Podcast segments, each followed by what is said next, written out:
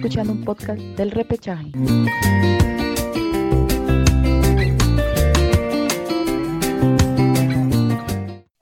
Hola, hola, hola, hola, ¿qué tal? ¿Cómo están? Mi nombre es Gabriel, estoy aquí junto a Iván, nosotros somos El Repechaje y el día de hoy les vamos a hablar acerca de el partido entre Perú y Paraguay correspondiente a la primera fecha de las eliminatorias sudamericanas al Mundial de Qatar 2022, que terminó resultando en un empate a dos. ¿Qué tal Iván? ¿Cómo estás? Así es, Gabriel. Este, vamos a comentar el, empate entre la escuadra peruana y paraguaya, ¿no? Eh, podrías decir buen punto, porque fue de visita, pero hay que desmenuzar muchas cosas más de que si le conviene más a Perú o más a Paraguay, o de repente no vale este punto y debió, y debió ganarse, ¿no? Hay que verlo. Así es, en todo caso, arrancó este nuevo camino de la selección peruana para clasificar a un nuevo mundial. En esta ocasión es para el, para el Mundial de Qatar 2022. Entonces, en la previa, en la previa de este partido, eh, se podría decir de que el conjunto peruano tenía cierta ventaja. ¿Ok? ¿Pero por qué? Porque era un equipo consolidado, era un equipo que había, había sido finalista de la Copa América, había ido al Mundial de Rusia 2018 tras 36 años sin poder estar presente en una Copa del Mundo y sobre todo un técnico que ya este es su segundo proceso, ¿no? Mientras que la otra cara de la moneda era Paraguay. Paraguay teniendo un técnico nuevo, como fue, como es Eduardo Berizzo, teniendo a un equipo muy joven que está en formación, que está en proceso de consolidación eh, y que en el transcurso de estas eliminatorias podría lograr justamente esa, esa consolidación y convertirse en un equipo competitivo. Ok, entonces eh, la previa era así, era este duelo. Eh, sin embargo, en las acciones mm, fue todo lo contrario porque Paraguay siento yo que fue el, el dominador en el primer tiempo de ahí Perú lo equipara en el segundo tiempo, corrige ciertas cosas, ciertos errores, y producto de eso se abre el marcador. No abre el marcador este André Carrillo, pero cuando más era Perú, cuando mejor le estaba, resultando, le estaba resultando en el terreno de juego, llega el empate de local, ¿no? Por parte de Ángel Romero, eh, de ahí desatenciones defensivas eh, el mismo Romero voltea el partido, faltando tan poco, eh, Paraguay logra ponerse en ventaja. ¿no? Luego Perú reacciona y Carrillo nuevamente logra, logra el empate. ¿no? Al final fue un 2 a 2, como tú le decías, vamos a ver si sirve o no sirve, pero vayamos al desarrollo del partido. Como lo mencioné, yo siento que Paraguay fue muy superior a Perú en el primer tiempo pero no supo liquidar. ¿Ya? Pero ¿por qué no supo liquidar? ¿Por qué no, no lo mató a Perú en el primer tiempo? Por esa falta de jerarquía de sus jugadores.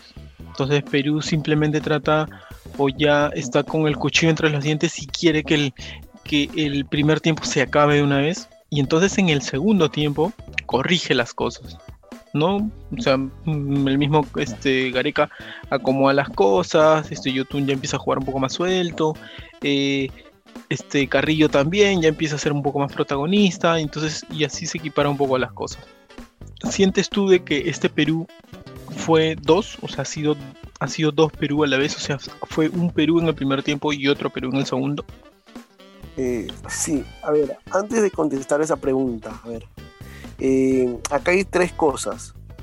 Si bien es cierto, tú decías que en la previa eh, Perú venía como un equipo sólido, yo pienso que no. Y se vio en ese primer partido. Esa es una. Dos, siempre veo que este equipo de Gareca, esta selección, la gran mayoría, los primeros tiempos lo juegan muy mal, muy, muy, muy mal, muy mal. Y tres, algo que todo el mundo lo comentó, esa falta que hace Zambrano al Mirón, si bien es cierto, pudo haber sido roja, pero si te das cuenta, Almirón desde esa falta no se le vio. No fue el mismo Almirón que comenzó el primer tiempo.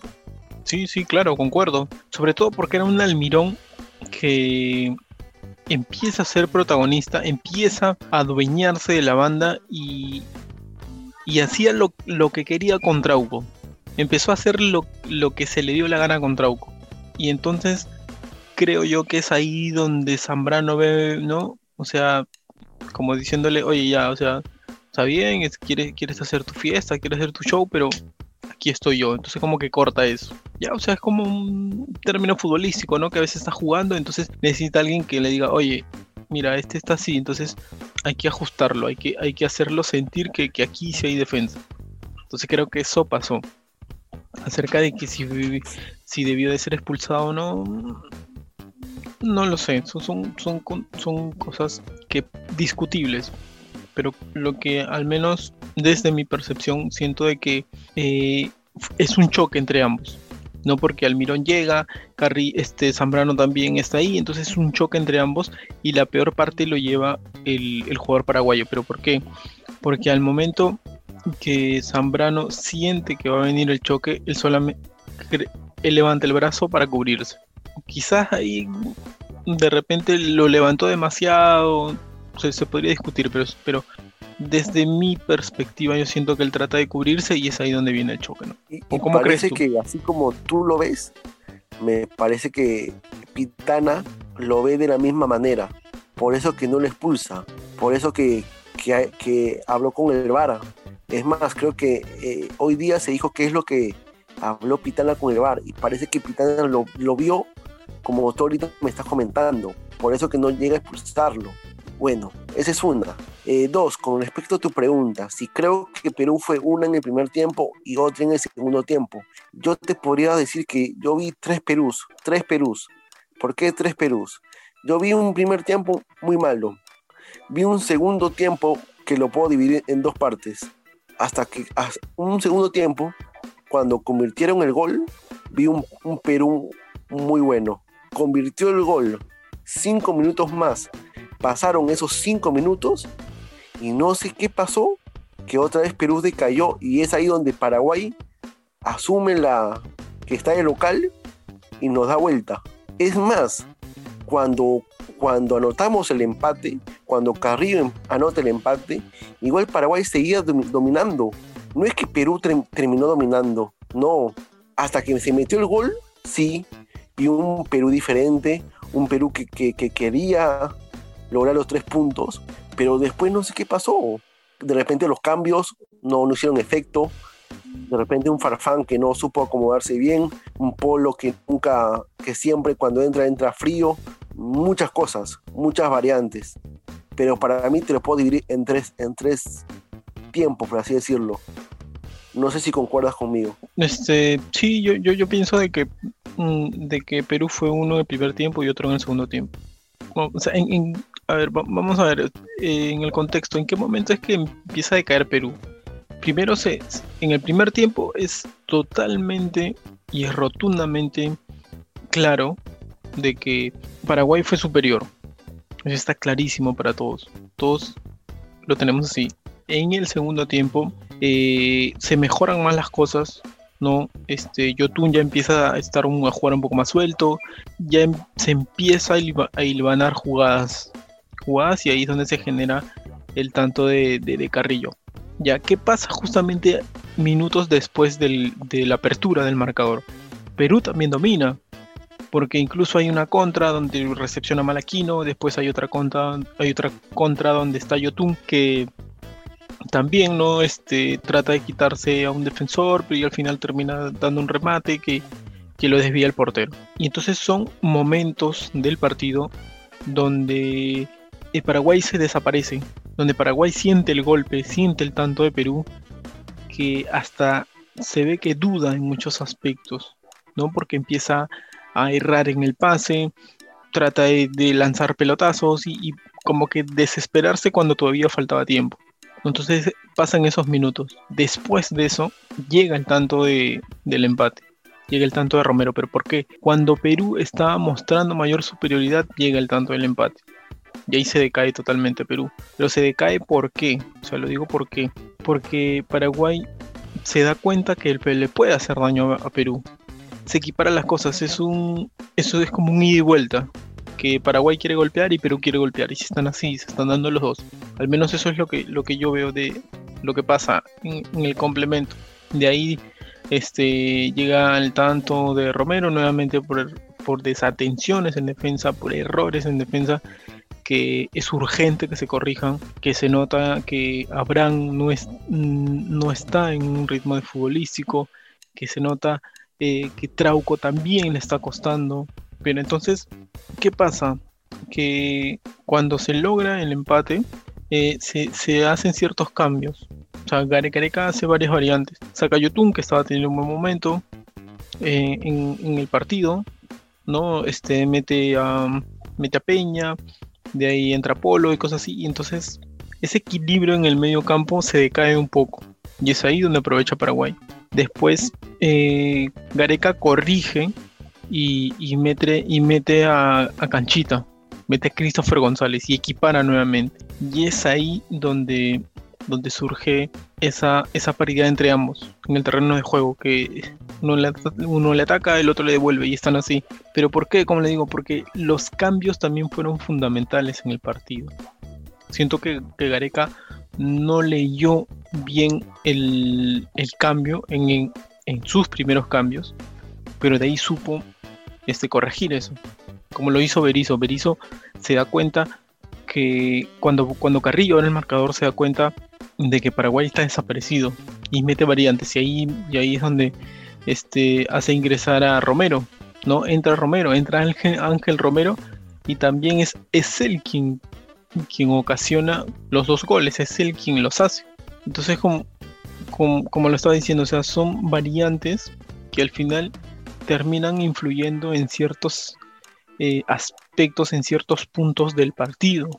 Pero lo, que, a lo que yo voy es de que defensivamente estamos muy flojito y hay que corregirlo. Porque si hubiéramos tenido otro rival, si hubiéramos tenido a Brasil, ahorita en estos momentos hubiéramos estado hablando de una derrota. Y de una derrota bien fea. Entonces siento yo que son aspectos que Gareca tiene que corregir y tiene que corregir de manera urgente. ¿Ok? En todo caso, ¿tú sientes de que lo flojito de Perú en este primer partido es en la defensa? Eh, yo siento en realidad que fuimos flojos en todos los puntos. Si te das cuenta, Ruiz Díaz tuvo que salirse del área para tocar un balón, lo que no está acostumbrado porque normalmente en su equipo lo asisten. El medio campo, Jotun y Tapia, el primer tiempo, no sé, no, no, no conectaron, no, no sé qué pasó. Y sí, y lo que tú dices, esa defensa sí, ese Abraham que se notó que no estaba con físico, no se notó que no, no venía jugando de tiempo, igual Trauco.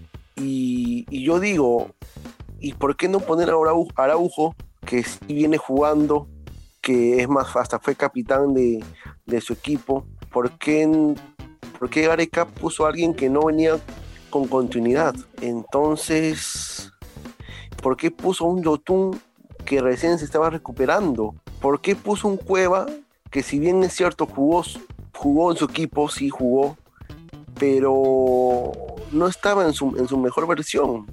Creo yo que como tú dices, si hubiera sido otro equipo, nos hubiera goleado. Y, y por ende, por ende, creo yo que este punto eh, está bien por cómo jugó Perú, porque estuvo de visita, pero no sé si ese punto nos, valga la pena mm, cuando todo esto finalice viene un Brasil que viene enchufado, que me metió cinco goles, que es muy probable, muy probable que perdamos.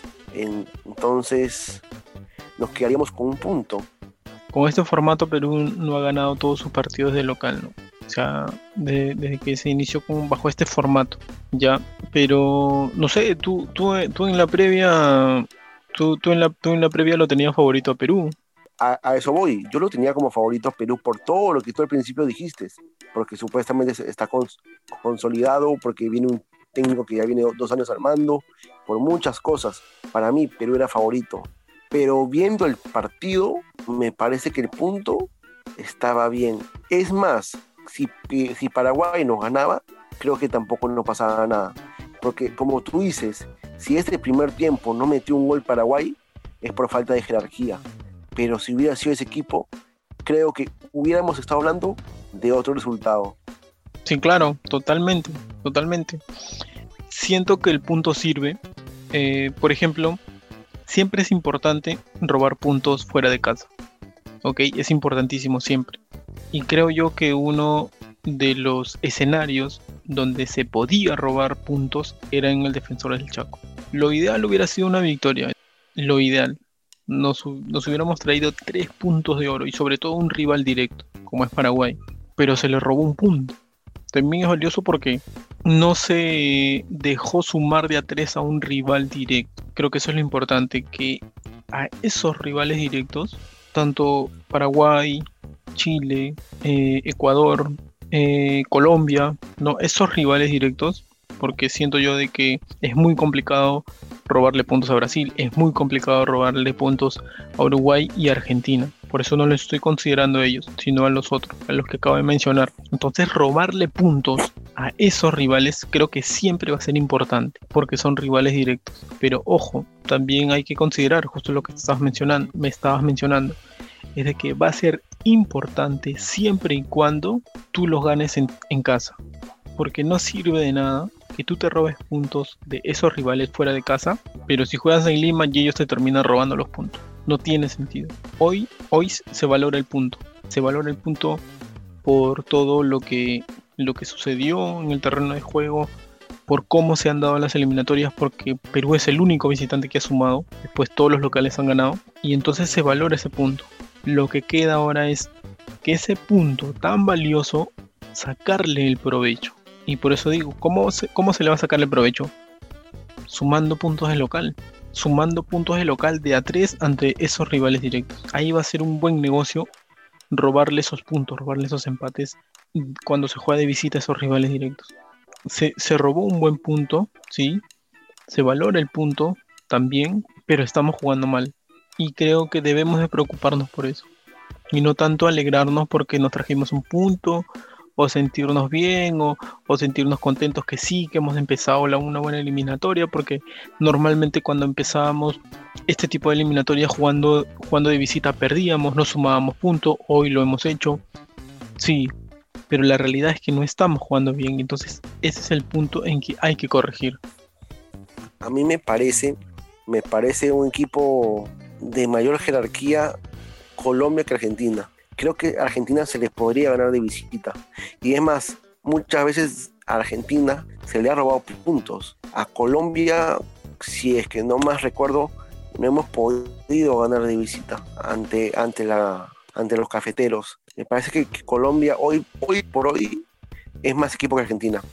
Concuerdo, ¿no? Pero bueno, la, eliminatoria recién está empezando. Hay, hay equipos que eh, pueden empezar bien y terminan mal. Aquellos que empiezan mal y terminan bien, o sea, es, siempre es, es, bastante cambiante la eliminatoria, sobre todo este tipo de eliminatorias sudamericanas, porque son a lo largo de dos años, y entonces muchas cosas pueden pasar, que a veces este, un equipo jugando en la altura, que a veces saca provecho, o de repente por ahí no le va bien y le roban puntos de, en casa, no jugando en la altura, ¿no? entonces son hay muchos factores. Ahora que se juega sin público también es un factor importante. Hay que recordarles también a la gente que un dato importante, que Perú hace nueve partidos que no pierde. Es una racha de nueve, partidos sin perder. Ya, entonces este, siento que es bastante positivo, ya que la última derrota que tuvo el equipo de Gareca fue ante Brasil en noviembre del 2016, o sea, hace casi cuatro años. Cuando Brasil nos gana aquí en Lima, nos gana 2 a 0, nos gana bien. Entonces es desde ese partido de eliminatoria que Perú perdió la última vez. Desde ahí no conoce derrotas, con lo cual es positivo y esperemos que esa racha se siga ampliando. Esperemos que el partido contra Brasil también saquemos un buen resultado. Ojalá que sí jugando así, yo lo veo imposible. Jugando como lo hicimos en el defensor del Chaco, yo lo veo imposible. Por lo cual digo que sí se, sí se deben corregir cosas y se deben corregir de manera urgente. no sé qué pasó con Perú, en verdad. Eh, creo que decepcionó a mucha gente, creo. Porque creo que venía, porque este Perú venía de ser, o venía como favorito, ¿no? Creo que todo el mundo lo decía. Y si no lo decía, al menos lo pensaba, ¿no? Pero bueno, creo que no vimos el, Perú que, quisimos ver. Y esperemos que se corrija, ¿no? Porque, porque este Brasil que, que goleó a Bolivia eh, es un equipazo. ¿ah? Claro, en todo caso, ya Gareca eh, tendrá todos estos días para poder corregir junto a su comando técnico de ver las falencias en las que está atravesando su equipo y poder corregirlas, sobre todo ante un rival como Brasil. Eh, con respecto a si, si Ruiz merece o no ser el atacante o el 9, bueno, es, es el reemplazante natural de, de, de Paolo, ¿no? Ante la ausencia de Paolo y sobre todo por, la falta de ritmo de Farfán. Aunque viéndolo desde la perspectiva de Gareca, yo siento que ahí va a ser una variante. No en el sentido de que Rui Díaz no le esté dando resultado, sino en el sentido de que para ese tipo de partido se necesita otro tipo de jugador, sobre todo para alguien, para un rival como Brasil. Por ahí podría optar por otro delantero, o de repente poner a Carrillo como un 9, ¿no? Pero en todo caso eso ya, ya lo, lo, verá Gareca en, estos días y poder finiquitar, poder armar ese equipo que saldrá al campo del Estadio Nacional y pueda sacar un buen resultado que nos permita hacernos sentir que esta doble fecha, que este inicio de estas eliminatorias, así haya sido provechosa haya sido beneficiosa para Perú. Obviamente, como lo digo, siempre y cuando se pueda sacar los resultados. ¿Por qué? Porque se empezó muy mal la, eliminatoria pasada. ¿no? Se empezó perdiendo con, Colombia, en Barranquilla, luego acá se perdió con, con Chile, ¿no? de ahí se perdió con Brasil, ¿no? y, se ganó a, Paraguay. O sea, toda una, una doble fecha no sumamos ningún punto. O sea, fue, fue realmente fatal. Hoy hemos sumado uno, pero como lo digo, va a ser provechoso siempre y cuando en esta doble fecha de eliminatoria nosotros logramos sumar. O sea, para mí lo importante es que Perú sume en esta, en esta doble fecha. Ya hicimos un punto, ya sumamos. Entonces, en este otro duelo también hay que sumar. Ojalá que Gareca pueda mm, ver los partidos que, que ha hecho Brasil, ver cómo Brasil jugó contra Bolivia, por dónde juega más, de repente hacerle una, marca personal a, Neymar, o esperemos que haga todo eso, ¿no? Y esperemos que, sea el Perú que, que, nos viene acostumbrando a ver un buen Perú, que juega bien, que sabe tratar bien el balón. Me parece que, que Díaz no está para, para luchar contra defensa brasileño. Me parece que de repente el Lair, o el mismo Farfán, no sé, o el mismo Carrillo, de repente por ahí podrían hacer algo más. Esperemos que saquemos un buen resultado contra Brasil. No sé si un punto o tres. Obviamente tú y yo preferimos sean tres puntos, pero también sabemos que Brasil es un, es un gran rival. Yo creo que obviamente Gareca se ha dado cuenta de las cosas que hay que corregir, ¿no? Y que entonces que sepa colocar al jugador idóneo en cada puesto, sobre todo sabiendo al rival que tiene enfrente. Eh, así que esperemos que el duelo con Brasil se pueda sacar un buen resultado. Ya nos está estaremos viendo en un próximo episodio de aquí del repechaje. Y a quienes nos siguen eh, también mencionarles no solamente estamos en Spotify también estamos en Anchor estamos en Apple Podcast y estamos en Amazon Music estamos en el Facebook estamos en el YouTube como el repechaje. Así que no se olviden de seguirnos. Ya nos estamos viendo en una próxima oportunidad. Chao. Chao Iván. Nos vemos